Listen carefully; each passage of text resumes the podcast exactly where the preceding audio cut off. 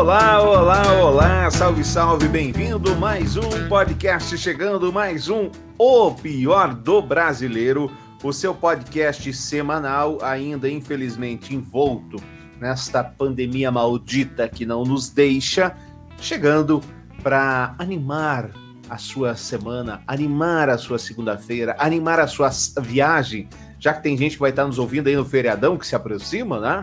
Vai estar naquele trânsito, vai estar naquele congestionamento. Quem for para o litoral do Paraná, então não consegue se mexer muito, põe lá no nosso podcast e vai poder ficar ouvindo. É uma boa pedida, né, Jason? Olá, bem-vindo. Olá, Ednei, olá, Tramunjas, olá você que nos vê pela live do Facebook, YouTube, Twitch, olá você que nos escuta pelas plataformas de podcast. 7 de setembro está chegando e com ele sabe Deus o que vem por aí. Eu gostaria de perguntar pro gado que eu mandei se fuder semana passada. Mas já no começo, é o podcast começo, da família brasileira. A minha saúde, a, nós, nós, tava, nós comentávamos offline sobre a saúde mental. Minha saúde mental está extremamente afetada em decorrência hum. dessa situação que o país se encontra.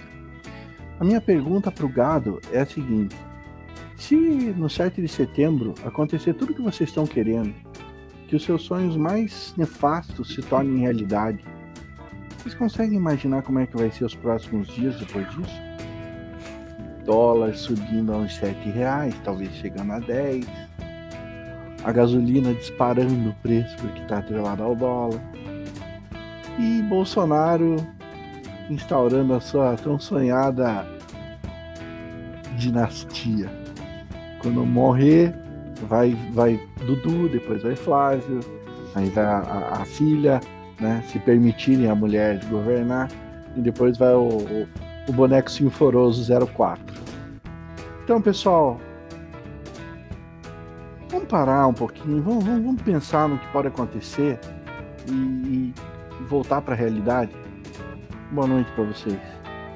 Tramujas, queridão, bem-vindo. Preparado, preparado a farda aí para 7 de setembro?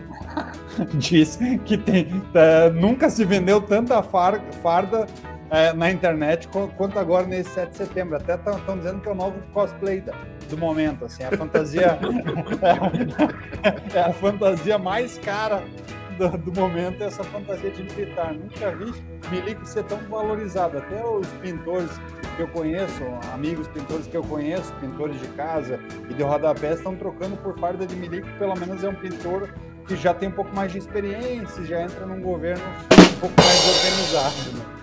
Mas, é, é, é, boa noite, Ednei, boa noite, ouvintes do nosso podcast. E, e Jason, você falou do dólar aumentar, do, do combustível aumentar, dos filhos do presidente é, virarem príncipes, né? É, virarem reinado. Tudo isso já está acontecendo. O dólar já está a 5,30, combustível já está, a gasolina já está a 7 reais o litro. E os filhos do presidente, um comprou uma mansão que fala que é 6 milhões, mas na verdade é uma mansão, uma mansão de 14 milhões de reais, porque negociaram para colocar um valor menor para pagar menos imposto. E o. E sabe que o presidente gosta de chamar os filhos de, dele de 01, 02, 03, 04. Já percebeu que todos são zero à esquerda, né?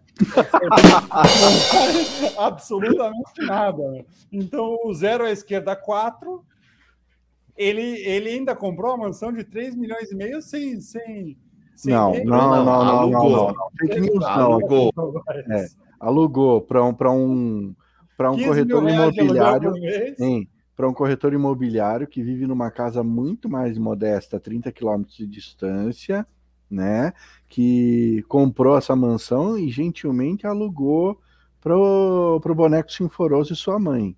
Então.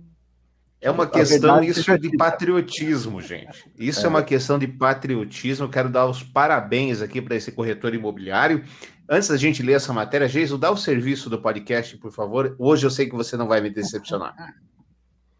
É... Se você quiser fazer algum comentário, é, nosso e-mail é o é... brasileiro podcast podcast arroba gmail.com mande seu e-mail, mande seu comentário, ouça nosso podcast, dê suas estrelinhas em todas as plataformas e não deixe de participar junto com a gente. Muito bem. Obrigado, Geison. O Filho 04, essa matéria eu vou deixar para depois, que eu prometi na semana passada, eu quero cumprir minhas promessas, que a gente ia começar o podcast de hoje falando sobre novas gerações. Sobre gerações, sobre cringes, sobre millennials.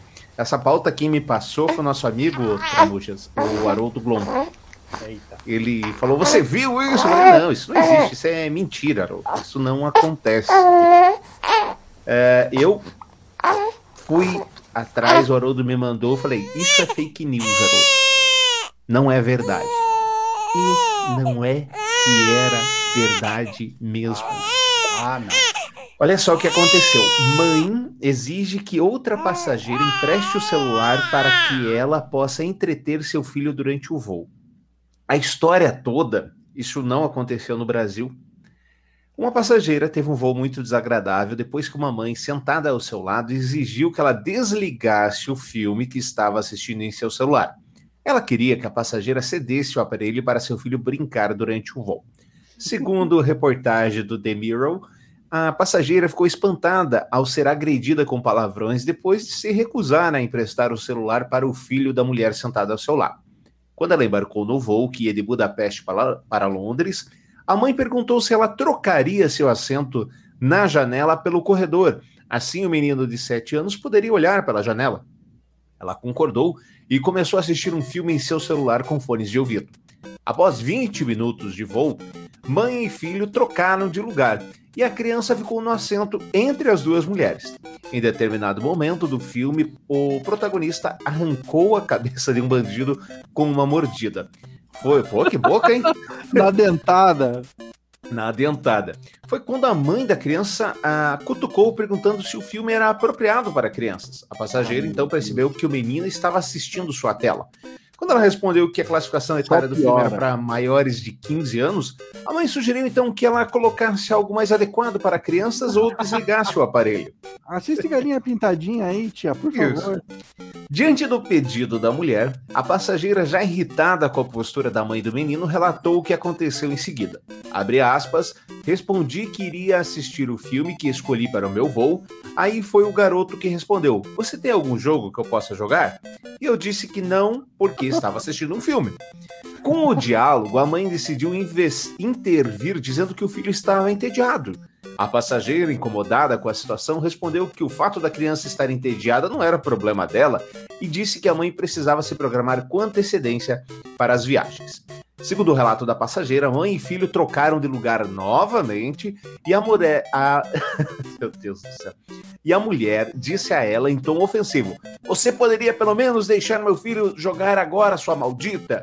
Já farta da situação, a passageira retrucou, dizendo que a mulher deveria estar grata por ela ter trocado de lugar com a criança.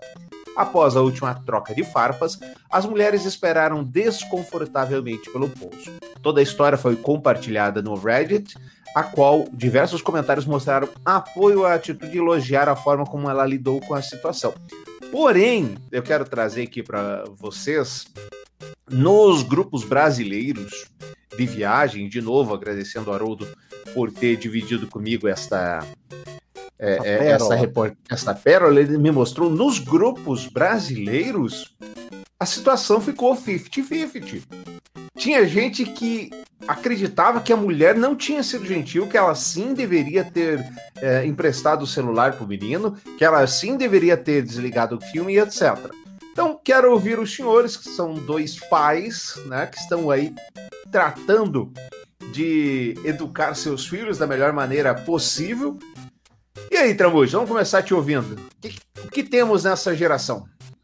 Então, né, é, eu fiquei pensando, Hungria, aquele país tão, tão, tão modesto ali no, no, no leste europeu, um país é, reconhecidamente é, famoso por esportes não muito habituais aqui no, no Ocidente, então a gente não está muito acostumado, mas ainda assim, uma pessoa gentil indo para a Inglaterra, deveria estar tá feliz da vida mas é, talvez aqui no Brasil o apoio tenha acontecido por uma coisa muito, muito singela e muito comum, assim.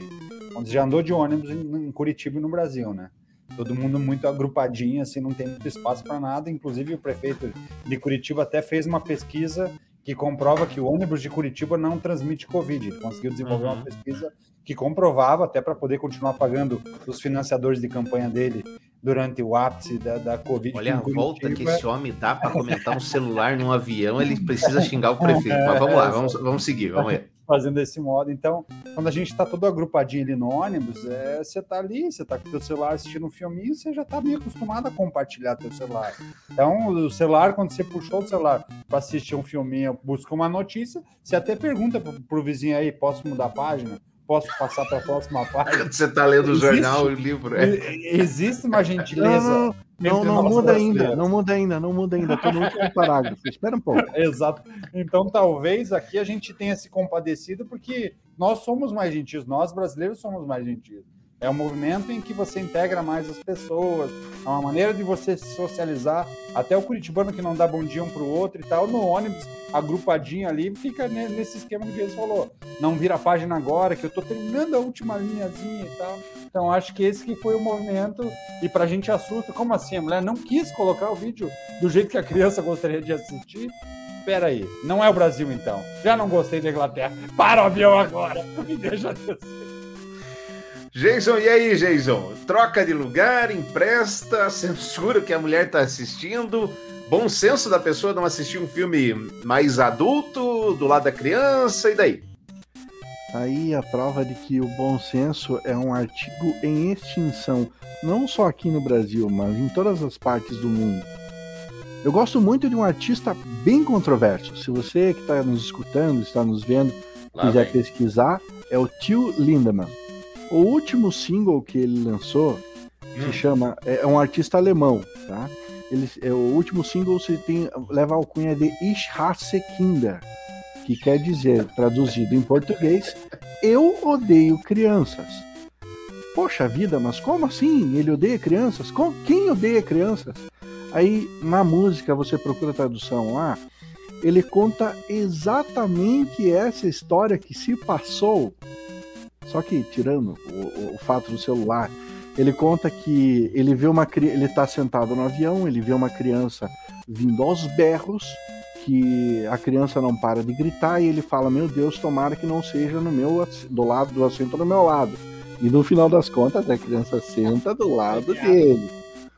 Aí ele tenta entreter a criança, a criança berra, berra com ele, bate nele, e aí ele faz uma pergunta: é, eu odeio crianças. As crianças devem ser odiadas.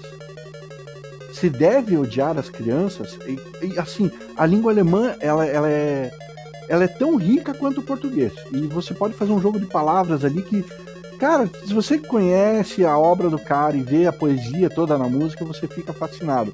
Agora, no fim das contas, ele, ele, ele meio que põe na conta dos pais que as crianças têm esse tipo de comportamento hoje por conta do lapso que os pais têm ao educar uma criança, ao educar essa criança, ao prepará-la ao prepará-la para o mundo.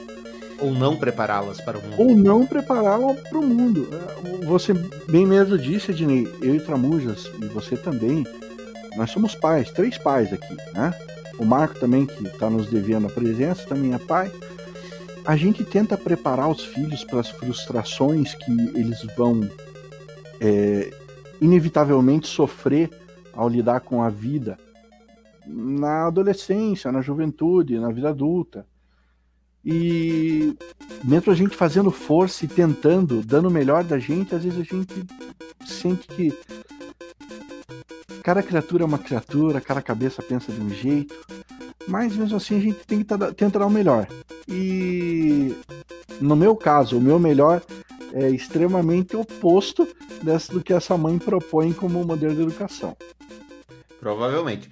Você sabe que a próxima sentença que eu vou falar não tem como eu falar sem parecer babaca, mas é, o child free já é famoso, já está estabelecido no mundo há algum tempo. Você tem restaurantes que não permitem a entrada de crianças, você tem hotéis que não permitem, pousadas que não permitem. Algumas cidades turísticas dos Estados Unidos, como Monterey, que é uma cidade que é indo é, no Big Sur, Big Sur é famosa, aquela ponte lá que tem os arcos grandes lá nos Estados Unidos é muito famosa e Monterrey é caminho para lá, então é uma cidade bastante turística. É, já começou a adotar isso. E eles começaram, é, não chega a ser o child free, mas é o seguinte: se a criança começar a fazer qualquer birra, o gerente convida a pessoa a se retirar e a pessoa tem que pagar a conta, ainda que não tenha consumido tudo. Isso dá processinho, hein? Isso é nos Estados Unidos, é assim.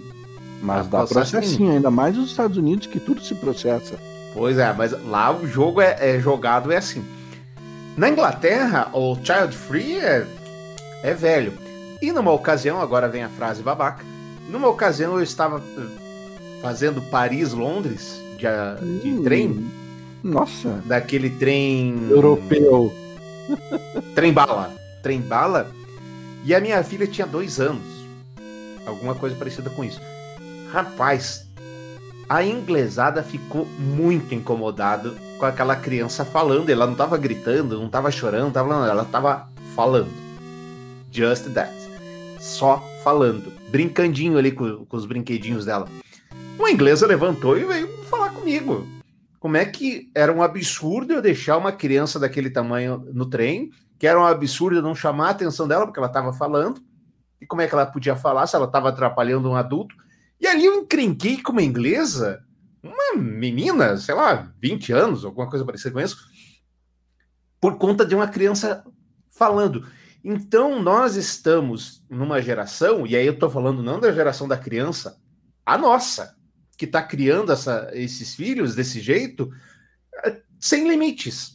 Eles acham que o mundo deles é o que vale, que o mundo deles é o umbigo deles, que o mundo deles fica no cercadinho deles, e é aquilo que eles querem, é aquilo, aquilo que eles pensam, ou tá errado.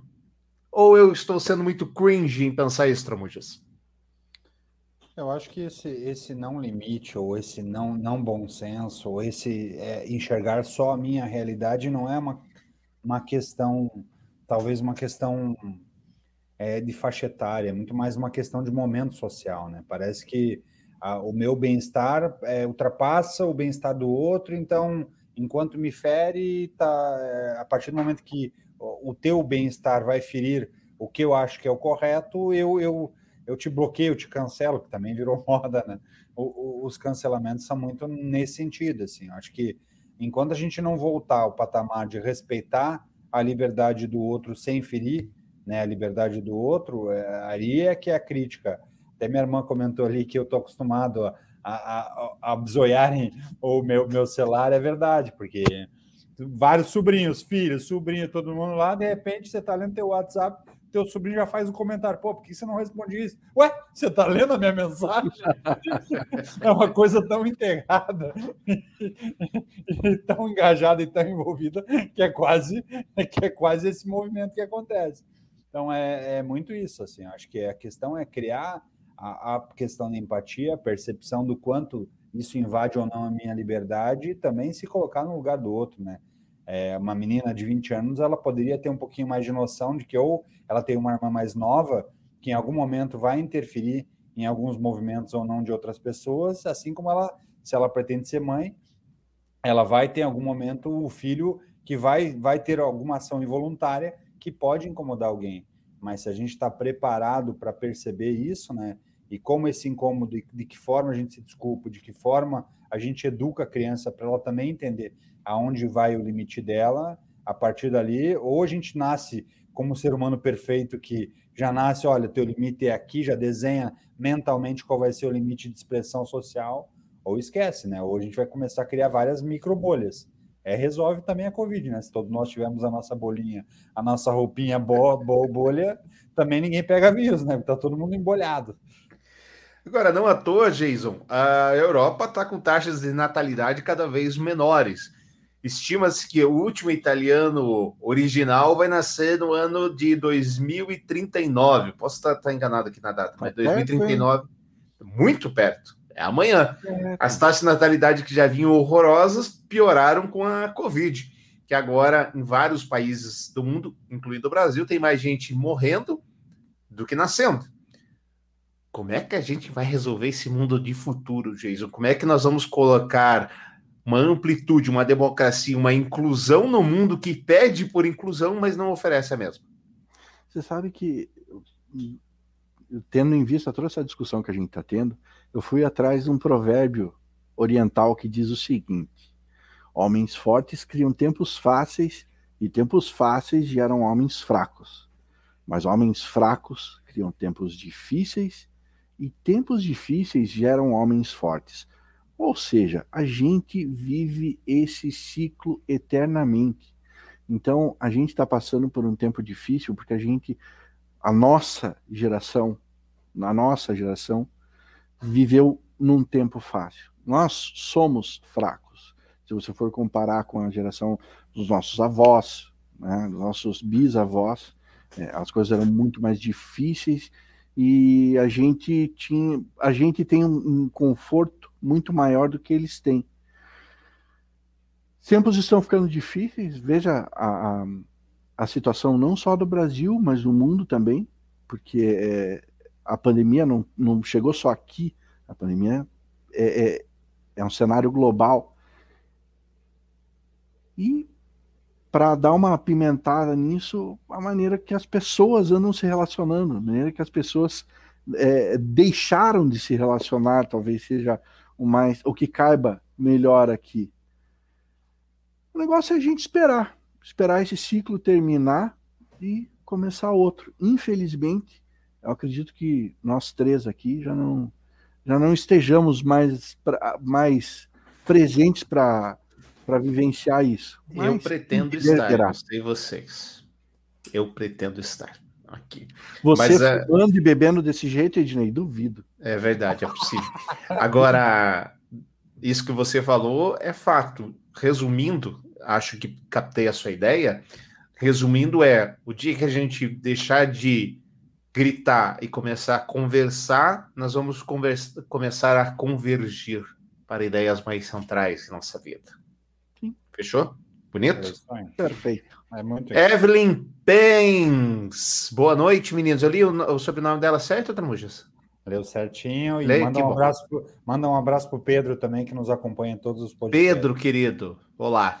É, você não está deixando ele, você não deixou ele acompanhar o Proibidão, né? não. Prometo que eu vou maneirar o linguajar, Pedro. Desculpa. É, eu falo, eu falo. Ô, Michael, boa noite, rapaziada. Camila Moreira. Oi, Camila, faz tempo que você não aparecia por aqui. Uh, boa noite, Tereza. A Tatiana, como o Tramujo já falou, ainda mais que o Tramujo está acostumado com o sobrinho dele, e a Tereza está falando aqui: trocar de lugar, sim, mas emprestar o celular, jamais. Realmente, é, eu acho que. A, entendo que a mulher até emprestaria o celular se a outra não fosse tão grosseira. Quem não. sabe? Né? Não, não, não, será que não? Celular é igual roupa íntima, não se empresta. Não. Hum, Ainda mais para criança, velho. Não, não dá para emprestar celular para criança. Olha o risco. Né? Não dá, não dá, não dá. Exatamente. Não, começa por aí, começa por aí. Aquele teu grupinho do WhatsApp que você tem, eu sei que você, você eu não tenho. Tem, não, eu você, não tenho. Eu tô não. falando com você. Você aí tem o um grupinho do WhatsApp das mulher peladas, das putarias, da, da, das, da, dos relacionamentos. Olha, crianças, olha, olha desculpa, Pedro. É, dos relacionamentos meio impróprios. Eh, já começa por aí. Aí a criança vai se empolgar, vai lá, entra na Play Store ou na Apple Store, baixa aquele joguinho, diz, olha que eh, eh, parece que o jogo vem cheio de trojan e, e infecta o seu celular inteiro. E aí você fica com aquela porcaria daquele jeito. Não, celular, arma, carro e mulher são coisas que não se emprestam. Ô, Geiso, quer dizer que você não deixa o seu filho usar o seu celular, é isso? A minha esposa tem livre e total acesso ao meu celular. Meus filhos não. Entendi. tudo bem, né? Cada um, cada um, né? A hora que bate o desespero ali da. Oh, tudo bem, vamos lá. Tema vencido, crianças? Tema vencido, né? Vamos para frente que hoje nós temos bastante confusão para vocês. E lembrando, deixe suas estrelinhas caso, caso o senhor esteja nos ouvindo no podcast e queira mandar uma mensagem pra gente, queira nos xingar ou nos elogiar, o pior do brasileiro podcast, arroba gmail.com. No ano passado, nós trouxemos aqui aquele maluco que foi assistir o Bacurau, aquele filme brasileiro que quase concorreu ao Oscar, 300 vezes. Lembram disso? Que ele foi com, a, com as amantes na lá. Verdade, na verdade, foi, foi 12 vezes. Na 13 terceira que deu ruim. Até que foi louco o negócio. É. Homem casado que mantinha relações com outras cinco deve indenizar ex-amante. O dano é moral e é aquele que traz como consequência a ofensa à honra, ao afeto, à liberdade, à profissão, ao respeito, à psique, à saúde, ao nome, ao crédito, ao bem-estar. Com base nesse entendimento, a Quinta Câmara de Direito Privado do Tribunal de Justiça de São Paulo manteve a condenação do homem de indenizar uma mulher com quem se relacionou, mas sem contar que já era casado. A reparação por danos morais foi fixada em 10 mil reais. Na barato, ação? Eu também achei. A mulher afirmou ter conhecido o réu em 2014 pelas redes sociais. Em julho, foi pelo Orkut. 2014. é, é, é, possível, é, é? possível. Não, o Orkut já tinha né? falecido. Em 2014, 2014 o Orkut já tinha falecido. Em julho de 2019, eles iniciaram um relacionamento e teriam assumido um compromisso monogâmico, com exclusividade e confiança que, inclusive, permitiria relações sexuais sem as respectivas proteções. Porém, há três meses depois, é, porém, três meses depois, a autora descobriu que o namorado era casado havia anos com outra mulher. Além disso, ela também descobriu que ele mantinha outras amantes, inclusive a autora conheceu uma delas pelas redes sociais também. Nos Haja autos. Tirales, hein? o réu confessou que mantinha simultaneamente relacionamento com outras seis. Uma, duas, três, quatro, cinco, seis mulheres. A história acabou exposta no Twitter e viralizou meses depois por meio da hashtag Bacurau11. Isso porque o homem teria levado a esposa e todas as amantes ao cinema para assistir o filme Bacurau em dias e locais diferentes, o que não seria verdade, por causa dessa exposição feita nas redes sociais pela altura da ação, ela acabou sendo processada na esfera criminal por injúria e difamação e o caso encontra-se na segunda instância do judiciário. E aí, Jason? Olha, eu vou, vou, eu vou trazer para vocês uma coisa que eu tenho para minha vida pessoal. Tá? É um ensinamento. Momentos de sabedoria com Jason Vendramin.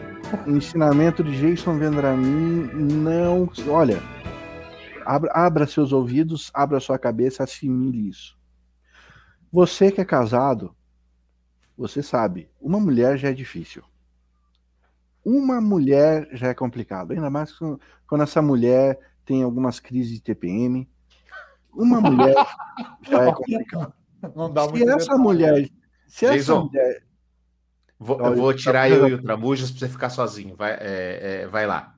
Tá bom, vamos lá.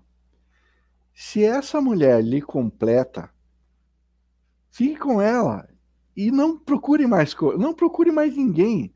Até porque, rapaz, já imaginou você ter que sustentar duas casas, você ter que, que aguentar duas TPMs no mês. Eu até me deu medo que eu achei que a Girane ia entrar aqui. Você tem que aguentar duas CPMs no mês. Cara, não, não faça isso. Eu, para mim, para mim, o cara que escolhe ter uma amante já é louco. Um cara que faz isso e tem cinco, seis, é caso perdido, é caso de internação. esse cara tá muito fora da casinha. Fica a dica, então dá, dá problema. Você falou do tio Lindemann, é isso? É o vocalista do Hammerstein? Exatamente. Projeto Foi preso, você viu, né? É, ele teve que prestar alguns esclarecimentos na Rússia. Mas isso são questões monetárias de museu. Isso é, é, é, é um assuntinho meio, meio chato. Entendi. Muito bem, muito bem. Loja pede que mulheres façam entrevista de emprego utilizando roupas pouco convencionais, com vestido bem curto e decote grande. Ainda a loja pediu para ver fotos da jovem no Instagram e caso não tivesse imagens de corpo e rosto, ela enviasse junto com o currículo para avaliação. Uma jovem de 22 anos fez o relato na internet após ser orientada a usar um vestido bem curto e decote grande para conseguir uma vaga de emprego anunciada. O contratante afirmou que estava procurando por uma secretária para uma loja de produtos para computador, mas que precisava de alguém que fosse atraente e não se importasse usar vestido decotado, pois a maioria dos clientes era homem. ainda pediu para ver fotos da jovem no Instagram e, caso não tivesse foto de corpo, mandasse para avaliação. O estabelecimento fica localizado na Feira dos Importados, é o Paraguaizinho lá de Brasília, tá? Do Distrito Federal. A vítima do assédio contou que está desempregado, tem dois filhos e achou o anúncio da vaga em um site. Falava que seria para secretário com salário de 1.500, mas não tinha especificação nenhuma, relatou. Foi aí que me responderam, já com um texto enorme, falando que precisava de uma mulher atraente, pediram o nome, Instagram, pessoal, foto de corpo e rosto. Perguntei se o vestido seria pela empresa e disseram que sim, mas que se eu pudesse já usar um no dia da entrevista, seria melhor. E aí, Tramujas? Tramujas foi embora. Ah, o Tramujas foi embora? Tramujas, Tramujas é. ficou com medo. Tramujas está aqui, rapaz. Ele vai, vai dividir conosco aí a, a, a opinião dele, né, Tramujas? Eu fiquei feliz, na verdade, já de cara de não ser de Curitiba, nem do Paraná, já que a gente estava trazendo alguns casos desses de assédio bizarros aqui na capital paranaense, na Rússia, na Rússia brasileira. Né? Então, é, fiquei feliz já não ser aqui, ser Brasília. É, agora que isso acontece no Brasil inteiro e deve ser um fator mundial, não duvido, né? Acho que tem muita gente querendo fazer combo, né? Quer contratar para uma coisa e, e fazer o funcionário ser multitarefa, né? Quando o cara lê o multitarefa, já se prepara que, que a pessoa quer um pouco a mais. Né? É, Nós trouxemos não, aqui imagino... na semana passada, ou retrasado, o cara que queria uma empregada doméstica que fizesse sexo ocasional também, não foi isso? Sim, sim. É, era uma diarista prostituta, era, eram os dois papéis em um só, e dessa vez é eu, quase isso, né? Eu imagino que depois da, da entrevista, a próxima fase da seleção seja o teste do sofá né? Não sei. Sabe que isso é, é muito comum na, na, América Latina você contratar pelo biotipo. Tem no Chile o café com piernas. O senhor já teve oportunidade de tomar um café com piernas, seu Tramujas? Não, não, não lembro. O senhor já coisa. teve, senhor Jason? Olha, meus cafés vêm tudo sem perna. Vem na xícara. Pesquisa lá depois, café com piernas. Ah, tá. Pesquisa lá. Põe no Google. Só as crianças não coloquem isso no Google. Exatamente. Crianças não coloquem é. café com penas. É. é. café com penas, viu, crianças? Com penas. Isso. É... Quantos casamentos já foi na sua vida, Tramujos? Ah, alguns, mas sempre entre um homem e uma mulher, né? Não mais do que isso, né? Não entendi a referência, gente. Quantos casamentos já foi na vida? Eu já fui em alguns. Né? Eu acho que mais de mais de duas dezenas. Já deu bolo em casamento? Já. Já? Tri... Já deu bolo minha... em casamento, Tramujas? Para minha tristeza, já. Recém-casados enviam fatura de R$ 1.250 para quem não compareceu à festa. Os convidados que não compareceram à festa de casamento de Doug Simons, de 44 anos, e Heather McGee, de 43, receberam uma surpresa desagradável após o evento. Uma fatura de 240 dólares para cobrir os custos excedentes da cerimônia.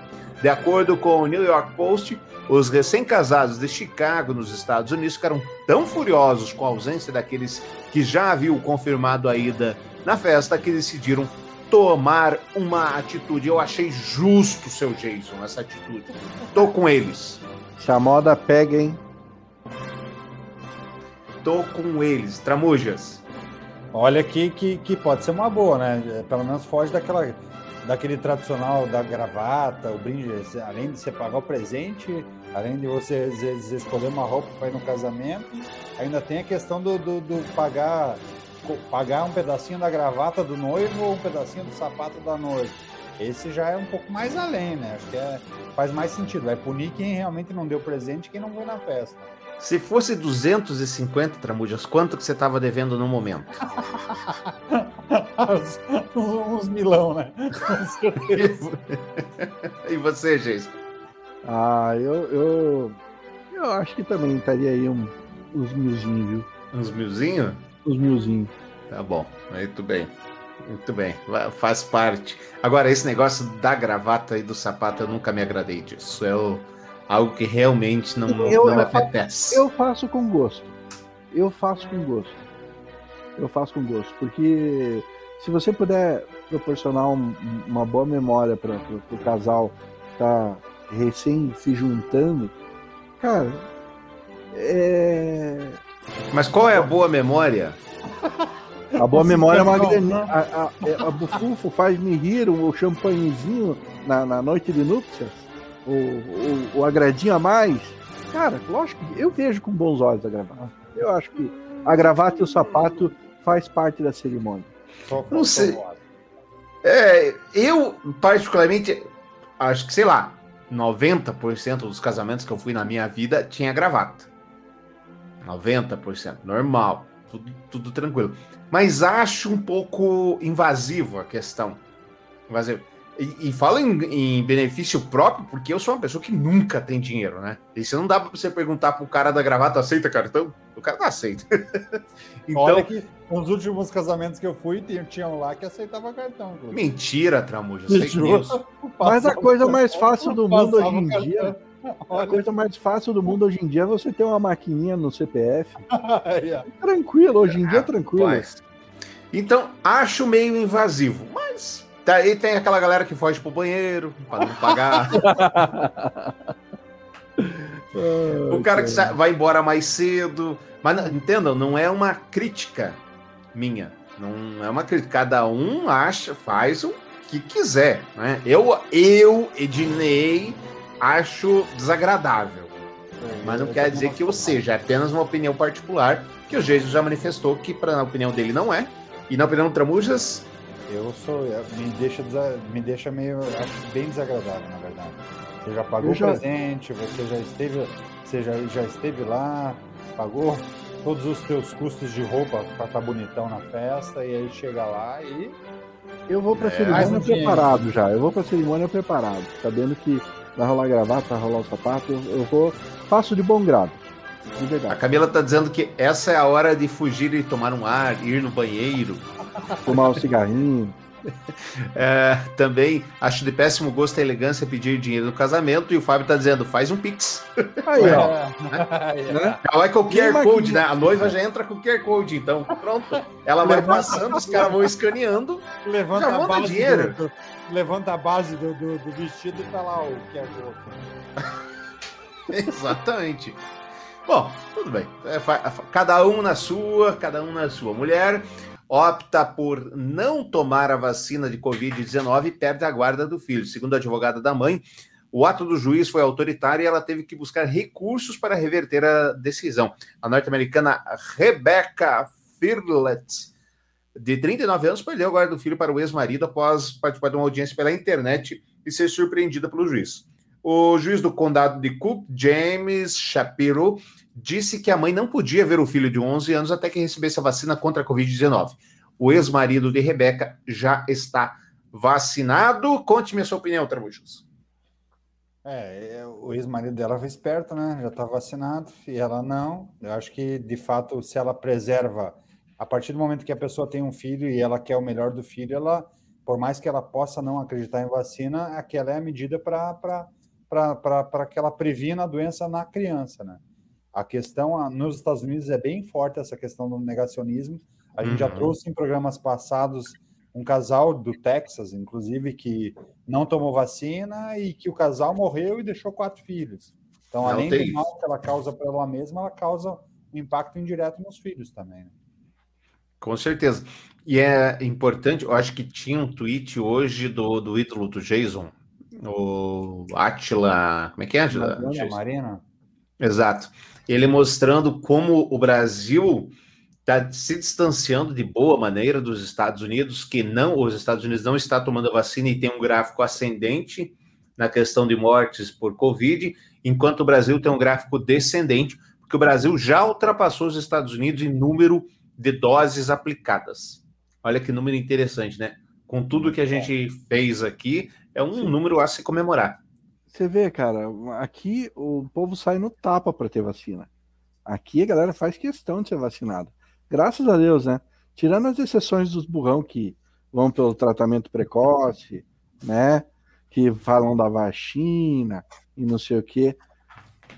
Lá nos Estados Unidos, estão pagando para o sujeito se vacinar e tem gente que mesmo assim não quer colocar a agulhinha no braço porque acha Ah, ah eu não conheço! É, eu não vou é. pôr o que eu não conheço no corpo! Ah, toma. É, é, é olha, tem uma famosa cantora que falou isso, né? Mas ela pôs droga a vida inteira no corpo e agora, quando chega a vacina, ela não quer tomar. Vai entender. Faço minha as palavras, faço minhas as palavras de Donald Trump no último programa que nós trouxemos se a vacina funciona ou não funciona, não queira ser você o primeiro a saber. Tome a vacina. Foi o Trump que disse isso. O Bolsonaro podia imitar o Trump nessa também, né? Poderia, mas acho que uh, o ia ser legal, atrasado, gente. Chegou atrasado o cosplay do Bolsonaro, acho que ele não. Eu acho, eu, eu acho, eu acho uma cena impossível de acontecer, mas já imaginou? Ó, oh, meu primo Jamil, Jamil, meu brother, Jamil Magid, que está lá nos Estados Unidos, já se vacinou, ele é esperto, não é burrão, e tá, tá seguro, né? Esperamos. É, é importante falar, vacinou não quer dizer que não vai morrer. Vai morrer. Ao contrário do que quer dizer os políticos. O senhor Dória chegou a tuitar. É zero de morte. Não existe zero de morte em coisa alguma nessa vida você pode tomar um AS infantil e morrer, porque você pode ter uma alergia. Então, isso não existe. Agora, a chance de você falecer é extremamente menor. Eu vi uma analogia que foi perfeita e brilhante para qualquer um entender. O corpo é um jogo de futebol. O teu time está completo, só falta o goleiro. O que, que é o teu time? Seus anticorpos. O que, que é o goleiro? O goleiro é a vacina. Quem são os adversários? Os adversários são os vírus. O goleiro não é infalível. Ele vai deixar uma bola ou outra passar. Às vezes vai deixar uma bola, vai bater na trave, ele vai conseguir tirar. É, mas é muito mais seguro você jogar com o goleiro do que jogar com o gol aberto. Então, Perfeito. Eu não preciso nem falar nada. Se você, se você tem dois neurônios e é espertinho, já, já entendeu a analogia, Vai lá e se vacina. Não perde a oportunidade. E o legal ah, dessa analogia é que veio de alguém que não gosta de futebol, né? Então, pois é. Para você ver. Como funciona que.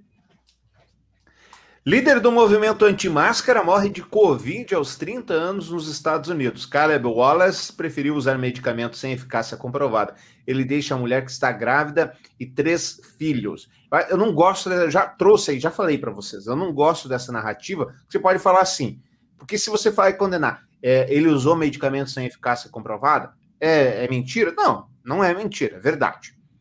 Mas você pode dizer assim: ah, fulano de tal morreu, o Tarcísio Meira morreu, e ele tomou vacina com eficácia comprovada. E aí você dá, quando você escreve isso, dá discurso o negacionista. É o contrário, o efeito é outro. E eu lembro muito, pode ser que eu esteja falando uma groselha aqui, o Tramujas me corrija, eu lembro muito no tempo que, é, nas eleições que iam entrevistar o Bolsonaro e aí eles só ficavam lacrando. Ah, mas você é a favor da tortura. Ah, mas você é a favor das armas. E ele dava o discurso que o povo queria ouvir, que era exatamente o que os jornalistas queriam que ele dissesse. Quanto mais ele dizia, mais os jornalistas achavam, pô, me dei bem, aqui o Bolsonaro falou que mulher tem que ganhar menos mesmo, aí o Bolsonaro falou que ou tem direito, é, ou tem direito, ou tem emprego, não sei o quê. E bem no fim, é isso que o povo quer ouvir. Você reforça discussão. Então, quando você escreve tomava medicamento sem eficácia comprovada, você só reforça o discurso dos antivac. É isso é... que você faz, porque o cara vai lá e fala assim: Fulano morreu porque tomou a vacina com eficácia comprovada. Na minha opinião, é isso. Mas vamos lá, é mais um caso que a vida conta, né, Tramujas? O cara destila o seu veneno, destila a sua ignorância e acaba morrendo. Exato, e, e reforçando o que você fala de dar, é, isso é basicamente dar palco para palco para maluco, né? Sabe-se que, que o tratamento precoce não existe, comprovadamente no mundo inteiro já, já foi afirmado e foi, foi dito e sobredito. Quando você faz esse reforço que ele tomava, é quase que dá uma sobrevida para algo que a gente já sabe que não funciona. Uhum. E, e, esquece, e bola que segue, não, é, não existe máscara invisível, não vai adiantar. Igual é, o que vai acontecer é que a justiça vai começar a punir, a gente já falou alguns programas atrás, políticos que direcionaram esse tratamento precoce, que hoje claramente não só direcionavam porque queriam jogar todo mundo para imunização de rebanho, como também tinha um percentualzinho que eles ganhavam dos laboratórios. O laboratório de ivermectina faturava 18 milhões por ano em 2018, em 2019 2020 passou a faturar 484 milhões de, de reais por ano. Então, claramente, não só usou as pessoas como boi de piranha, como usou também o processo para ganhar dinheiro. Então, esquece, não funciona. Vacina é uma coisa e faz sentido. Tratamento precoce é uma máscara que nunca existiu, né? A máscara invisível que nunca existiu. Tá? É uma pena que o rapaz tenha arriscado a vida dele acreditando que ele era ele, ele, ele tinha uma blindagem em relação ao vírus e infelizmente esse vírus a gente não sabe o impacto que ele causa em cada um de nós então usar nada é aquela coisa do cara que pulou de paraquedas e por uma sorte do acaso ou ainda assim bateu em algumas folhas e não se machucou mas nós sabemos que se pular de, sem paraquedas a grande chance de morrer e ninguém vai sair fazendo isso. Acho que é essa leitura que a gente deveria ter. Jason, quantas vezes é, é permitido, é, é aceitável bater na mulher? Isso é pergunta que se faça. Nenhuma, nunca. Não, não nunca, é assim, jamais. Gente. Outra Mujas, quantas vezes é aceitável bater na mulher? Zero. Zero. É que vocês namoram na Rússia, meus queridos. ah. Putin sanciona a lei que despenaliza a violência doméstica. Pela lei, agressões que causam dor física, mas não lesões e deixam hematomas, arranhões e ferimentos superficiais na vítima, não serão crime. Então, uma vez por ano, não vou ler a matéria inteira, uma vez por ano, tá ok, tá beleza bater na mulher, desde que não saia sangue. é tão... oh, me lembrou, me lembrou o Maluf, o Maluf. De acordo com os especialistas em violência de gênero, 90% dos denunciantes na Rússia não comparecem aos tribunais porque o procedimento é muito embaraçoso. Os autores da iniciativa, duas deputadas e duas senadoras do Partido Rússia Unida, a qual pertence o presidente Putin, veja, são duas quatro mulheres. Tá? Num, num país de um pseudo é, primeiro-ministro ou rei, na verdade, é um, é um ditador, ditador, né? né? É um ditador. Argumentam que apenas querem descriminalizar as agressões que não causam danos à saúde das vítimas.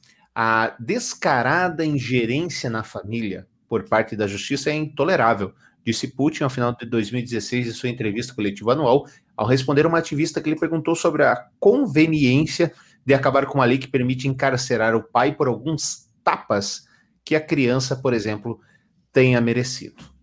Então, tá aí respondendo a pergunta. Se você morar na Rússia, uma vez por ano, pode bater na mulher, pode bater no filho, mas cuidado. É, não como dizia o Maluf, como o Maluf, estupra, mas não mata, né? É mais ou menos a mesma coisa. Mais ou menos a mesma coisa. E só, só preciso fazer um parêntese aqui, que eu tô no. Estão falando aqui na produção. É, viu, Tramuja? Você tem, tem um fã. Opa! O Jamil vai vir para cá, o Bill, é, o Jamil Magid vai vir para cá. Em dezembro ele gostaria de conhecer-nos. Porque Opa, ele acha você, você e o Dinei de veras inteligentes, como, como ótimas pessoas, ele gostaria de, de conhecer a gente. Opa, que legal. Será um prazer conhecê-lo, com certeza. Agora acho a gente inteligente, já fiquei preocupado, né, Ednei? modesto, modesto. um menino modesto. Tramujas, menino modesto. O que dizer? Falando em Estados Unidos, o Eduardo Bolsonaro, o Jair Bolsonaro, tem um recado para gente. Digo uma coisa, senhores. Eu tenho três alternativas para o meu futuro estar preso, ser morto ou a vitória. Podem ter certeza, a primeira alternativa, preso, não existe. Hum, sei não, hein, seu Jair. Nenhum homem aqui na Terra vai me amedrontar tirando aquele que assaltou ele, né, quando ele era deputado. Não, dois no... adolescentes, né? Dois adolescentes. Olha, eu falo aqui desde o começo da pandemia que eu não desejo que nenhum negacionista morra, mas que ele sofra para pagar, para se conscientizar de que o negacionismo não está com nada. Bolsonaro eu não desejo que você morra. Mas eu igualmente não desejo que você ganhe. Então, que vá preso, por favor. É, sabe, uma única coisa que eu acho um pouco injusto, se ele nos dá essa possibilidade, uma, ele nos dá uma, uma prova com três, três possibilidades de resposta, ele tem que deixar as respostas em branco. A minha escolha é pela, esco pela resposta A. Mas poderia é. ser a B, poderia ser a C. Agora ele deixar, ele dá as oportunidades e fala que, que uma não pode, então esquece. Então me, dá, me dá três respostas. Na verdade, não vai acontecer nenhuma coisa nem outra. Nenhuma. Eu acho que ele vai perder, não vai morrer, quer dizer, vai morrer em algum momento da vida, como todo mundo morre. Mas também não vai ser preso, tá um pouco é, preso. É, também acho que não deve ser. Não há mal claro. que perdure para sempre, né? Graças a Deus. A Tatiana está falando próximo, a pauta para o próximo podcast. Ecografias não podem mais mostrar o sexo do bebê. A gente tem que preparar um só de fake news. Essa, essa semana circulou bastante essa do, da ecografia que não pode mostrar o, o, sexo do bebê. E é engraçado que ela circulou de maneira que a galera saiu indignada. Saíram bravos, saíram muito revoltados com tudo aquilo. E você não conseguia falar, não, mas calma, é, é mentira. Não, não é. Não é verdade. E eu, não, é verdade, sim, você que é um comunista, vagabundo, safado, sem vergonha, Lula, Lula livre, bom dia, presidente, etc. E as pessoas são tomadas de uma paixão. E aquele tal de grupo do WhatsApp, esse não dá para participar em grupos com discussão política. Ou você fica louco. Não dá, Tramujas. Não dá. Você tenta colocar qualquer tipo de coisa, aí vem fake news, fake news, fake news, fake news, fala, pô, pô, Miguel, pô, Miguel, para um pouquinho, chega, um pouquinho menos. Não, isso aí, o Brasil, um dia vocês vão abrir o olho para ver. Tá bom, tá bom. E aí, meu querido Jason, vem notícias como essa aqui que dá, de novo, voz para essa galera. STF anula condenação de Gedel por associação criminosa no caso do bunker de 51 milhões. Você lembra? O Gedel é aquele que acharam um apartamento com malas e caixas cheias de dinheiro. É na Bahia, né? demoraram dois dias para contar o montante. E não era de 50, era 200, né? Tipo, não era só 50. Não, né? Era de 100, 200 não existia ainda, Tramujo. Calma. É. Que inclusive não, milhões, a nota está encalhada. Milhões. milhões. É, é, a, nota tá, a nota de 200 está encalhada. Só 18% delas entrou em circulação. A segunda turma do Supremo Tribunal Federal anulou a condenação do ex-ministro e ex-deputado Gedel Vieira Lima. A decisão por três votos a um também abrange o irmão Gedel, o ex-deputado Lúcio Vieira Lima. Os ministros, porém, decidiram manter a condenação por lavagem de dinheiro. A informação foi divulgada pelo Estadão. O ministro Faquim, relator do caso, foi contra os embaixos de, de declaração apresentados pela defesa. Já João Plenário. João Plenário. Gilmar Mendes abriu é. divergência e foi acompanhado por Ricardo Lewandowski e quem? Nunes Marques. Ah, ah vá, não. Não pode. O, o ministro do, do, presidente do, do Luiz Nunes Marques. Antes que vocês comecem as conjecturas, você quem é Nunes Marques? É o ministro do STF indicado pelo presidente Jair Bolsonaro. Pelo mito. Então, aqui não estou nem fazendo juízo de valor, para mim parece tudo isso absurdamente amoral, é inacreditável que com provas palpáveis, na mão, fotografadas, provadas, ligadas e etc., você anule uma condenação desse naipe. É inacreditável. Agora, de novo, nós temos Gilmar Mendes e Lewandowski, que são, sei lá, os párias para o bolsonarismo, né? votando junto com um, entre aspas, bolsonarista. Então, é inacreditável que isso aconteça. Isso desde 2017 o Gedel chegou a, a ficar preso por isso. Temos algo a falar, Gedel? Olha, quando, quando a gente vê essas coisas assim, desse jeito, nesse escopo, você começa a entender um pouquinho. Veja bem, eu tô falando entender só um pouquinho do que pensa essa galera maluca que tá indo para Brasília para fazer a ruaça no 7 de setembro. Você começa a entender um pouquinho. Não justifica, não justifica, mas é dá para começar a entender. É, é aquilo que o Tramujas falou sobre o Sérgio Reis, eu acho que no último programa. O cara tá tanto saco cheio, o cara não aguenta mais. O cara tá é tão fulo da vida dele e vê tanta corrupção, de ver tanta sacanagem, que o cara se revolta mesmo. O cara fica cego, Tramujas. E você, a gente acaba sendo direcionado a olhar para onde as pessoas querem que a gente olhe. Então, quando a gente fala de um cara que é um cara que construiu uma história, que é o Sérgio Reis, de alguém que tem vários pontos positivos na carreira, como cidadão, quando ele foi político, esquecendo a questão da prótese lá que ele pôs com dinheiro público, mas o salário dele como deputado, ele doou para construção, para o hospital de câncer. Então, uhum. ele era alguém, ele é alguém engajado e ele foi engajado é, por um bem social. Só que, é, de volta, é, nenhum de nós passa o tempo todo lendo notícia sobre a justiça, nenhum de nós estuda a Constituição, nenhum de nós é, faz um, um, levantamento apurado em relação ao movimento do STF, em relação ao movimento do Congresso e tudo mais, e, e, o, e o pecado, muitas vezes, é a gente viver de resumo de pessoas que trazem o resumo de acordo com o que lhes convém. E aí um grande exemplo para todos nós é a última eleição de 2018, porque foi, foi feito todo o movimento de mudança, porque vamos acabar com a corrupção, Lava Jato está prendendo, e o Ednei trazia isso lá atrás, poxa, o Lula não tem prova, não tem prova.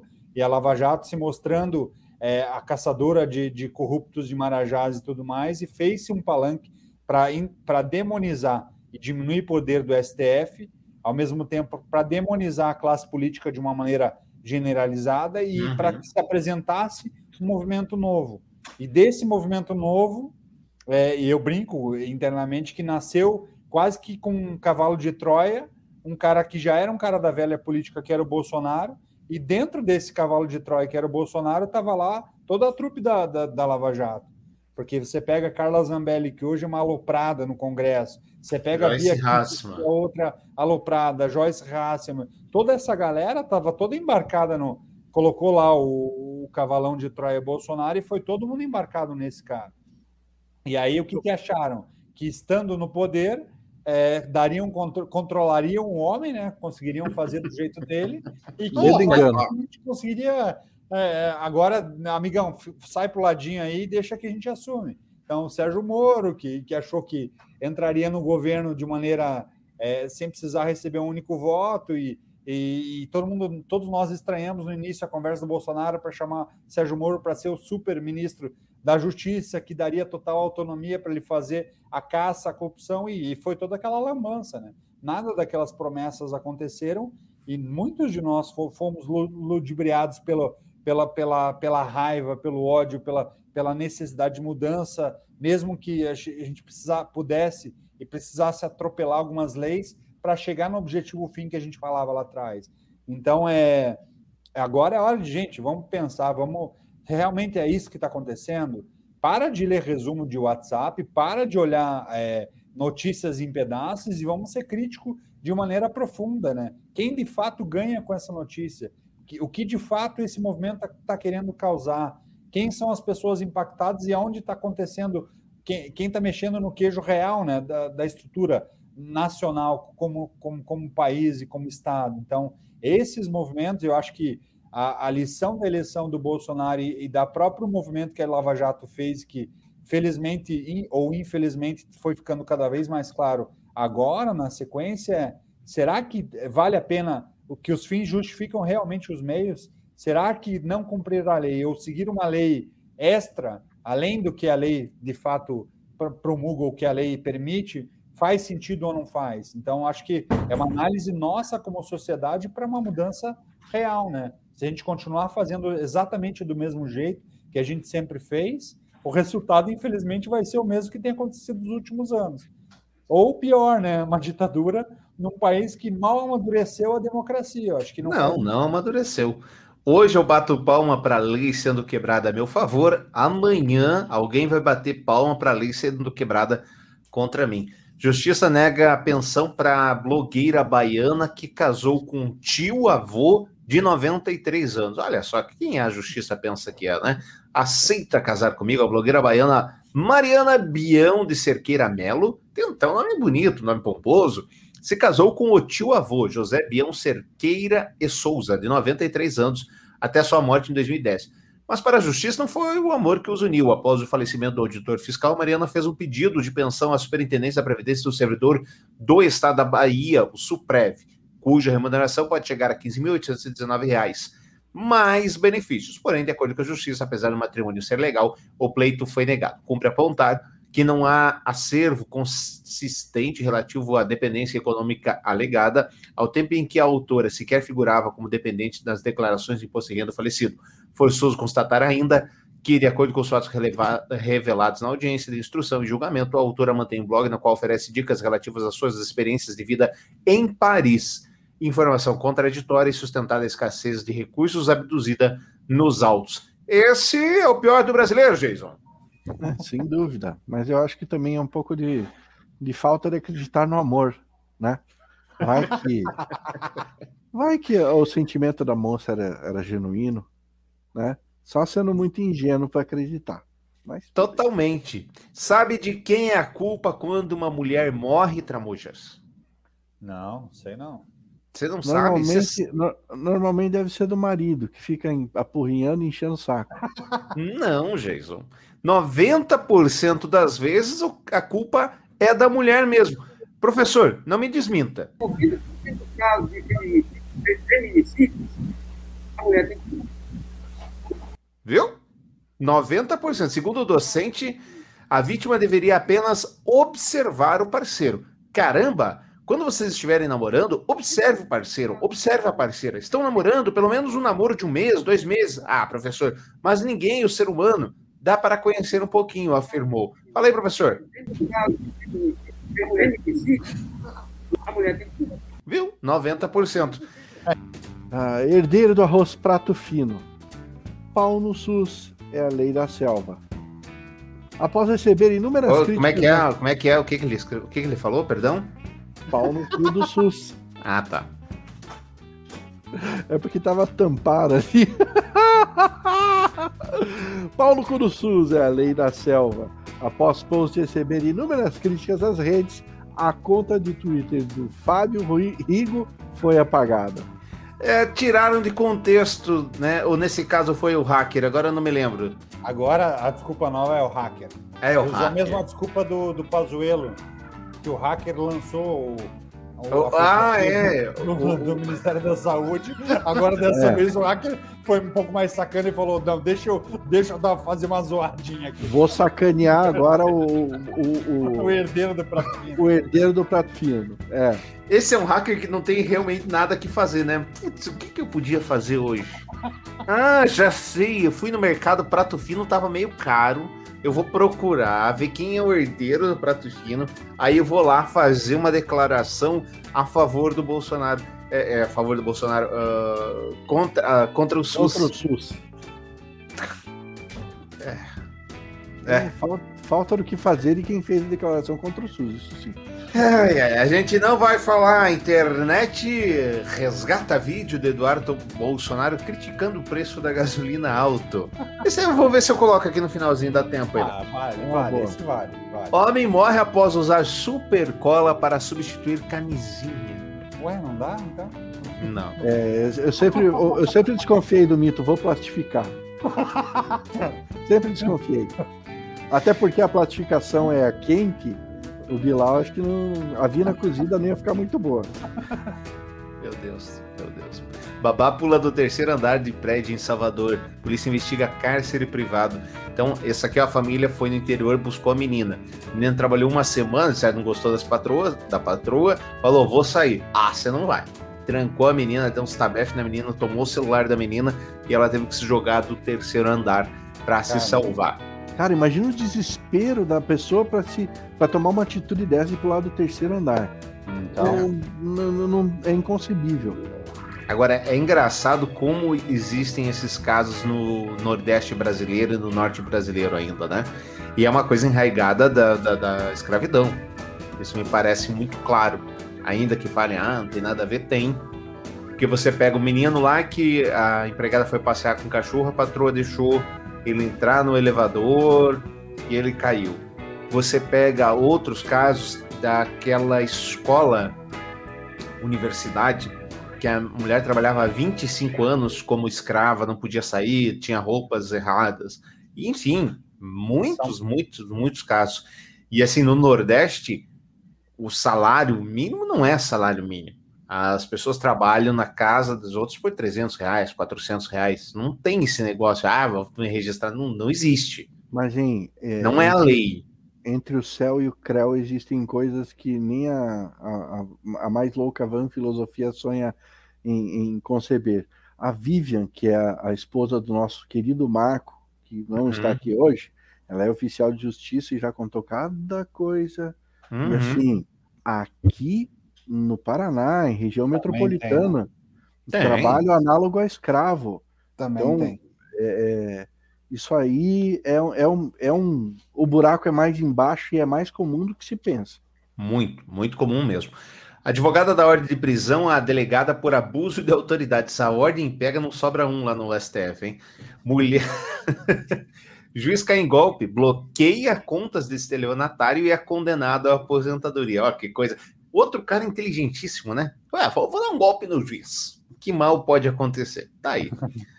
Delta Airlines vai multar em 200 dólares mensais os funcionários que não se vacinarem. Então é assim, eles resolveram, a, a gente trouxe a matéria que a CNN mandou embora que não se vacinou. Ah, tá demitido. A Delta não, ah, não quer se vacinar? Beleza, beleza, só que eu vou descontar 200 dólares do seu pagamento. Então, né? né? Queridos, o pensador Paulo Guedes pergunta: qual é? Qual é o problema de a energia ficar um pouco mais cara? Qual é o problema, Tramujas, da energia ficar um pouco mais clara? É, o problema é que a energia fica um pouco mais cara, a, o preço da, da, carne fica um pouco mais caro, o preço do arroz fica um pouco mais caro, o combustível fica mais caro. É um efeito do dólar. O dólar, que Paulo Guedes falou que se o Brasil fizesse muita caquinha, é, é, chegaria a cinco reais, já está em cinco e quase 30. É, então, o problema é acreditar nas palavras do Paulo Guedes, né? Ele está tá conseguindo agora uma, uns outdoors bem bonitos ali em São Paulo, na, na Paulista. a, na Faria. a farinha loser. é isso aí. O, o, eu volto a insistir na minha teoria, na minha tese.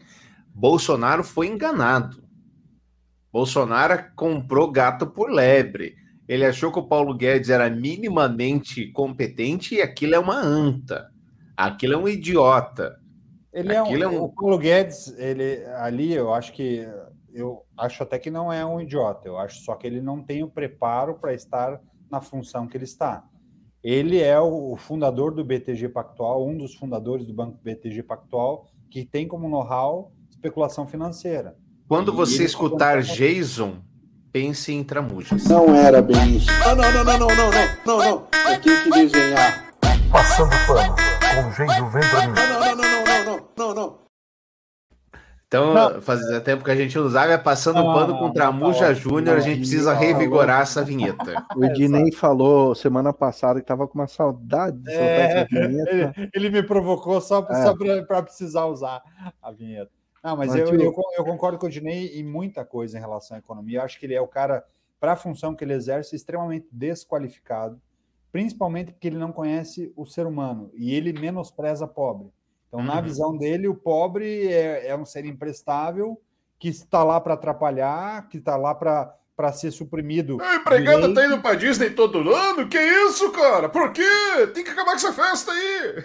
E, e, é um cara que economicamente é, é, basicamente um especulador financeiro, mas ele não. Ele fala, quando a gente brinca que ele é da Faria Lima, porque o contato que ele tem na economia são com os investidores da Faria Lima em São Paulo, que, que, é, boa, que é a base de investimento no Brasil. Mas ele não conversa com a população, ele não conecta o país com o mundo lá fora, ele não, ele não, ele não estuda a amplitude do Brasil como negócio, como balcão de negócio para o mundo não estuda a forma de atração, porque é, quando você olha um país, e aí, cara, esquece PT, PSDB, qualquer que seja o país, mas o ministro da, da Economia deveria estar estudando viabilização de entrada de indústrias no Brasil ou, ou de investimento estrangeiro no Brasil, que é algo que você não vê nesse governo. E o Paulo Guedes, para isso, de fato, eu concordo com o Ednei, é um energúmeno, é um imbecil, é um cara extremamente despreparado E assim como nós fomos enganados em relação ao Bolsonaro, que achávamos, ou pelo menos parte, parcialmente enganados com o cavalo de Troia que ele estava embarcado, ou que, que estávamos embarcados, mas o, o, Paulo Guedes, muita gente tinha uma leitura de que ele era o cara da economia macro, que, coisa que, que comprovadamente ele não é. Comprovadamente ele sabe inflar, gerar expectativas de privatizações para a ação da, da, da, da, do Banco do Brasil subir, para a ação de alguns ativos subirem, mas da Petrobras subir ou baixar, com o propósito que ele faz.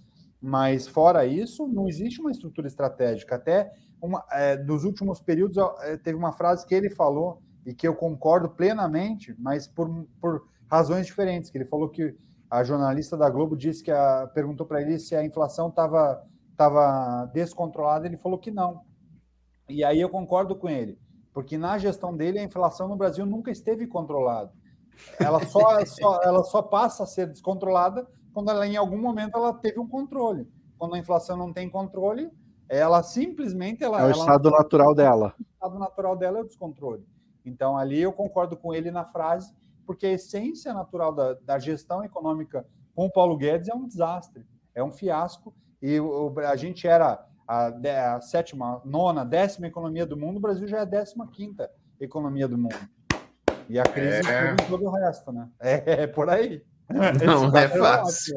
Agora, em, no final do século XVIII, XIX, acho que é século XIX, Maria Antonieta ficou conhecida pela célebre frase: se não tem pães que comam brioches. Acho que o Paulo Guedes vai, vai ficar conhecido na história como qual é o problema de se pagar um pouco mais da energia elétrica. A nossa Maria Antonieta brasileira contemporânea. Eu não sei, ele fala tanta porcaria que eu não sei se essa é a frase mais mais eloquente dele. Bom, só para satisfazer vocês, meus queridos. Ô, querido, fala aí. O que, que, que, que, você acha da, da gasolina, querido Eduardo Bolsonaro? Estou aqui no, num posto de gasolina, junto com a Carol Heller. Mostra aí, Carol. Tá meio tanque. Vamos ver quanto que vai encher meu tanque. Teu carro tá meio tanque? Tá meio tanque. Cadê ele? Onde é que mostra? Ah, ali, ó. Fui ali embaixo. Pim. Essa Carol Heller, você lembra aquela que apanhou no bar lá e depois deixou de ser bolsonarista, né? Aqui, estaciona seu carro, vai lá dentro, apanha o cartão aqui, você pega a bomba e você mesmo abastece. 2,17 galão. Vamos ver quanto que vai encher o meu tanque. 12 dólares e 96 centavos. Eu botei meio tanque de gasolina. Obrigada, Dilma. Imagina pagar 12 reais e botar meio tanque, hein? Tá vendo aí, a Dilma? 24, 24 mil reais sem tanque. Pior é que nós somos donos de petróleo, né? Autossuficiente, né? Autossuficiente. Essa pior... É é a pior falácia que tem. Aí, pessoal. E pagamos o preço mais absurdo. Agora você está pagando o preço da Lava Jato, lá da corrupção do, do pessoal que desviou do Petrobras. Porque antigamente, quando subiu o preço da gasolina, o que eles falavam?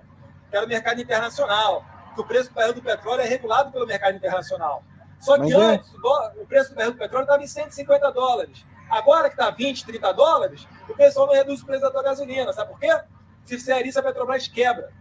Então fica aí essa dica aí. Mostra pra eles o tanque cheio Na verdade, eu, eu, eu acho que ele. Eu concordo com tudo que ele falou. Agora, sem, sem sacanagem, eu acho que ele falou. Tudo que ele falou é de fato. Que o Brasil acho... é autossuficiente de petróleo? É. Não é. é. Mas não o que é. acontece? Não é, não é. Mas é um cacete que não me deixa discutir nesse negócio, dar minha opinião aqui. Vai. Concordo, eu, Ednei, concordo com tudo que Eduardo Bolsonaro. É Eduardo ali, né? É. é, é Dudu, Eduardo Dudu. Bolsonaro falou. Primeiro, é o 03. você está pagando o preço da corrupção na Petrobras. É fato. Porque quando essa política de, de, de indexação da gasolina ao dólar chegou, a Petrobras estava absolutamente quebrada no governo Temer. Vocês lembram? Sim. absolutamente as ações, o Tramujo pode falar melhor que a gente, as ações estavam no chão. Ninguém queria comprar aquele papel desgraçado lá. Então, qual era o jeito mais fácil dos caras ganharem dinheiro? O jeito mais fácil era indexar o dólar. Isso é muito simples. De fato, hoje o, galã, o barril do petróleo está a 40 dólares. E de fato, Jason, nós sim somos autossuficientes na produção de petróleo. Ocorre que Abreu e Lima, ocorre que Coperge e mais uma lá do Nordeste que eu esqueci o nome agora, não foram finalizadas. Então o petróleo que a gente está tirando, a gente não está refinando. Exatamente. É aí que a gente não está refinando. Então, a gente é autossuficiente na produção do petróleo? Sim, somos sim. E está sobrando e a gente podia estar vendendo. Só que nós não refinamos, porque meteram tanta mão lá em todas essas usinas que a gente não está refinando gasolina e quando é, refinando petróleo. E se a gente não refina petróleo, o petróleo vai ser indexado e vira, vira essa zona. Por outro lado, então, ponto, tudo que o Eduardo Bolsonaro, eu e Dinei concordei e pode ser transformado para o dia de hoje, mas parem de falácia. Não é o ICMS que está deixando a gasolina cara. O ICMS varia entre 22% e 27% no Brasil. Se você tirar 22% ou 27% do Brasil da gasolina, ela está valendo quase 5%. Ainda assim, é quase o dobro, ou mais do que o dobro, do último ano do, do, da, da impeachmentada Dilma. Estava entre 2,50 e 2,70. Então, E o parem dólar, o dólar de naquela falácia. época tava 4 e pouco, né? alguma coisa, não chegava lá. 4,20, É, alguma coisa assim. 4,50. Parem de narrativas. Eu É. odeio gente política por conta disso. Você fica nessa narrativa, nessa narrativa. É mentira. Você que tá dizendo, tinha que acabar com esse ICMS. Primeiro, me conte da onde que o governo vai. Os governos estaduais vão tirar a grana que hoje eles contam do INSS. E É até contra a lei de responsabilidade fiscal. Você não pode abrir mão de uma arrecadação sem contar da onde ela vem. Da onde vem o dinheiro. E depois, beleza, vou tirar cinco reais. Tá barata a gasolina para você, meu querido? A gasolina que agora vai virar cinco reais? Não tá barata. Então pare de porcaria. Jason, agora você tem a palavra, me perdoe. A gente é, mas não é autossuficiente em petróleo. É, é, isso, é isso que eu queria dizer. Que o petróleo, de fato, tem em quantidade, mas a tecnologia está tão defasada, a nossa tecnologia de refinaria está tão defasada, que infelizmente a gente não é autossuficiente em combustível. Ponto. Era isso que eu estava discordando. Agora, é, dá para reduzir o imposto? Dá, dá. Você reduz, enxuga, enxuga mais o, o governo, é, é, tenta. é, Só que isso é, é uma, uma conversa tão. Nós já estamos com 1,17 de programa que deixa para outra hora. É que é que é o que, vo- o que o Ednei está falando e eu concordo e você também, Jason. A questão da falácia é muito fácil você se propor é, com pedaços do conceito uma nova realidade que não existe. O ICMS sempre existiu no combustível, então ele não é o culpado pelo aumento pela baixa. Em relação ao- a, a atrelar o combustível da Petrobras com movimento externo, isso sempre aconteceu e ele, ele foi inflado e ele foi mudando e foi ficando mais, mais firme em relação, na gestão na, do, do primeira gestão do governo Lula. Então, lá fora já tinha esse, esse propósito, essa virada. A gente fez a questão da abertura do pré-sal, depois foi feita a abertura eh, secundária de oferta de ações secundária da Petrobras para ter mais dinheiro de investidor, para que mais investidores viabilizassem investimento no pré-sal e tudo mais. Lá atrás já, já foi criado esse processo para amarrar melhor esse movimento, só que quando eu pego e produzo é um, um petróleo que eu não Mas o consigo- da bomba foi no Temer, Tramujas. o A da bomba, do preço da mas- boa mas foi eu no Temer. falando- mas eu estou falando do movimento do barril, né? Do, do movimento Uhum. do barril de petróleo.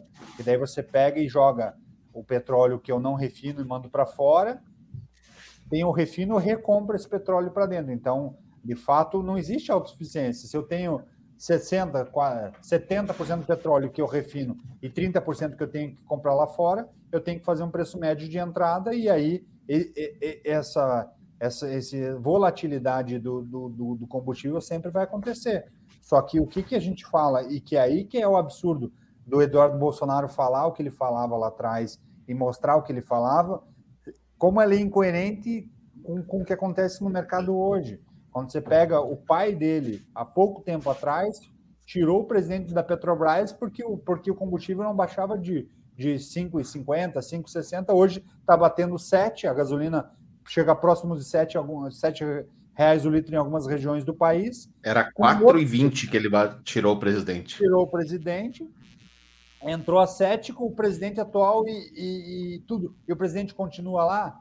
Então, o movimento dele não foi por Aí que tá, cria-se um balão de ensaio, Uhum. cria-se um culpado, que o culpado era o presidente da Petrobras, que foi o cara que equilibrou a dívida da, da Petrobras e fez com que a, a companhia melhorasse alguns números e algumas performances e várias das estratégias de vender ativos para que a Petrobras capitalizasse, para que pudesse investir ou liberar outras, outras, outras empresas, para que essas outras empresas eh, pudessem chegar na distribuição, por exemplo, a Tatiana está colocando ali o que está acontecendo com os postos Petrobras. Isso foi uma estratégia da Petrobras de sair de parte da distribuição e abrir um pouco mais para outros players do mercado para que exista uma concorrência maior na- na- nas bombas de combustível. Então, isso foi um movimento do antigo presidente da Petrobras que vai reverberando agora. E aí, o presidente atual dos 7 reais o litro da gasolina, por que, que ele continua? Porque, na verdade, ele libera verba para canais de televisão para divulgação da Petrobras quando não- precisaria gastar dinheiro com isso. Então, a briga do presidente atual não foi lá atrás uma briga pela sociedade pensando que o, o conceito e o cuidado era com combustível a, a 4,20. Na verdade, a Ou briga, com o gás a 110. foi, a briga foi porque o, o presidente da Petrobras anterior não era político, era um cara que não é, disse não, não vou liberar dinheiro para canais de televisão, não vamos fazer anúncio da Petrobras nesse canal de televisão que você quer que a gente privilegie, que não faz sentido. Então foi a mesma briga que o Lula teve lá atrás com a Vale do Rio Doce, quando a Vale já não era uma empresa é, estatal, já era uma empresa privada e ela tinha liberdade de tomar algumas decisões extra-presidente da República, e a Petrobras a mesma coisa. 42% da Petrobras não é do Estado, 42% da Petrobras é do mercado, são dos investidores. E aí ela, ele tem, o presidente da Petrobras, apesar de ser indicação do presidente da República, ele tem que prestar contas para investidores também. E ele toma Agora- decisões que deveriam ser as mais viáveis para a companhia. né? Vocês viram que essa semana, abrindo um parênteses, o Bolsonaro teve uma vitória no STF que ele não comemorou, né? Porque ele mandou a independência do Banco Central, ele aprovou a lei, articulou a lei, agora ele descobriu que ele não manda mais nada ali. Ele falou, puxa, é, eu acho que eu me enganei. O pior brasileiro de todos os tempos, Jair Bolsonaro, o Geiso começou votando, José Sarney, o Tramujas, eu votei no João Avelange, daí vem Fernando Collor de Mello, Zélia Cardoso de Mello, José Bonifácio de Andrade Silva, o Índio Carapiri, Marcelo de Carvalho, presidente da RTV, Jânio Quadros, o Dom João VI, ainda que não seja brasileiro, um voto totalmente extemporâneo, Roger do traje a rigor, e vamos ver se o Tramujas recupera um bom voto. Vai lá, Tramujas. Olha, eu fiquei na dúvida entre dois, assim, entre um palhaço Ah, não, e- não, não, não, não, não, não. Entre, entre Palhaço, um palhaço e entre um personal trainer. palhaço não pode porque eu já votei no Bozo. Eu fui o primeiro voto, primeiro voto no Bozo, o palhaço não pode. Se for o Bozo, não pode. É, Não, é outro, é outro palhaço. É outro Ah, então palhaço, tá liberado. é outro palhaço. Então eu vou, eu vou só dizer qual que eu estou excluindo, tá? Eu vou excluir o personal trainer. Eu iria votar no personal trainer do Lula, porque o Lula estava sumido. E aí apareceu ele com uma coxa marombada e o Brasil parou de falar. Até o. Tramujas prestou atenção na coxa do Lula, O rapaz. Brasil parou de falar de política e ficou falando da coxa do Lula durante uma semana. Eu já estava saturado disso, mas acho que o palhaço que, que eu vou votar, ele foi, ele causou prejuízos maiores para a nação do que esse personal que, graças a Deus, durou uma semana aí no noticiário brasileiro, né? Então, Para quem você vai voto- votar, homem? Meu voto vai ser pro Palhaço Tiririca, que além daquela não. música horrível e pavorosa, que era a Florentina, quando eu achei que seria o ápice do mal que ele faria para a sociedade, ele foi eleito deputado, e ele como deputado, além de não fazer absolutamente nada, ele ainda, ele ainda cunhou uma frase que dá- parece que o rapaz ainda tem uma língua que é uma, Uma língua profética. meio maldita, né? Ou profética. né? Canta muito, bota na Naquele momento, lá, naquele ápice, ele tinha dito que pior que estava não ficava, o e dali só "Qual piorou. Então, Tiririca, meu voto é para você. é Língua maldita. Eu, disse, não que eu tava cantando Vocês, fora, vocês. então. Ano que vem eu vou votar, é meu voto. É meu voto? Não, é- seria do Marcos, né? Não, o Marco votou no Dom, Pe- no, Dom João. no Dom João. Então, o Dom João, o Marco votou, daí eu votei no Jango. Então semana que vem seria o Marco de novo. Se ele aparecer O Jason ele. não vai votar? Por que, que o Jason não vota? Disse, O Jason votou. O Jason votou semana passada no Roger, aquele No voto Roger. maravilhoso. Roger E do você agora tá Rigor. rivalizando com ele. Se você acompanhar o Roger no Twitter, você vai entender meu voto. Oi, mas isso aqui é alguma indireta? Se é pra acompanhar o Roger no Twitter. Não, não, não. Que, que posou na gente. Eu estou inclusive. falando a você. Obrigado a você que nos acompanhou. Não esqueça de curtir os nossos canais, assine o nosso podcast, dê as suas estrelinhas, compartilhe as nossas notícias tanto no Facebook quanto no YouTube. Deixa lá seu comentário, ajuda. A gente não tem pa- a gente não tem nada, a gente não pede tua grana, a gente não pede tua assinatura. Então não custa você dar um like lá pra gente. Semana que vem, na semana que vem a gente não tá de volta. 7 de setembro. 7 de setembro é folga. Não, 7 de setembro é terça-feira. Segunda-feira é dia 6. Dia 6, então semana que vem a gente tá de volta. Eu tô meio perdido. Um abraço, meus amigos. Boa semana. Tchau. Beijo na alma. Valeu, tchau. Agora eu já parei com esse negócio de Florentina, Florentina, Florentina de Jesus. Não sei se tu me amas, pra que tu me seduz. Eu quero é cegar do sovaco se eu cantar esse negócio de Florentina, Florentina, Florentina de Jesus. Não sei se tu que tu me seduz. Agora eu vou cantar pra vocês uma música de Roberto Carlos que chama Florentina, Florentina. Florentina de Jesus.